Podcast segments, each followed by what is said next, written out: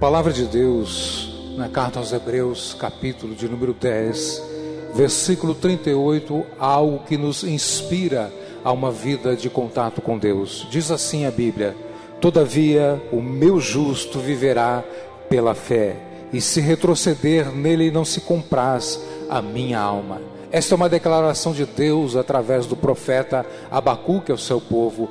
Deus tem prazer em que tenhamos fé nele e venhamos a cada dia desenvolver esta fé, porque a fé é o firme fundamento das coisas que se esperam e a prova daquilo que se não vê.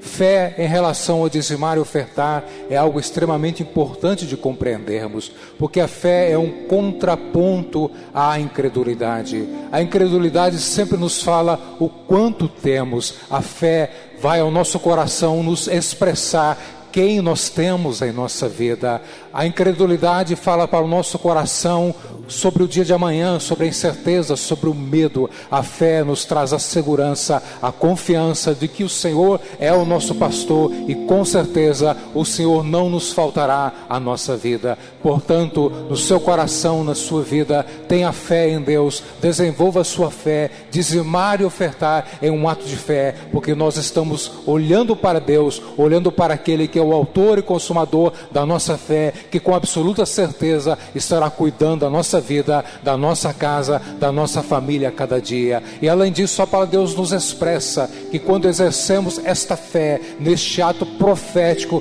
dos dízimos e ofertas, sabe o que acontece? Deus diz que nos abre as janelas dos céus e derrama sobre nós bênçãos sem medidas. Portanto, envolva-se de fé no seu coração, seja um dizimista, desenvolva sua confiança em Deus e saiba que o Senhor Deus se encontra no controle de todas as coisas. Deus te abençoe em nome de Jesus.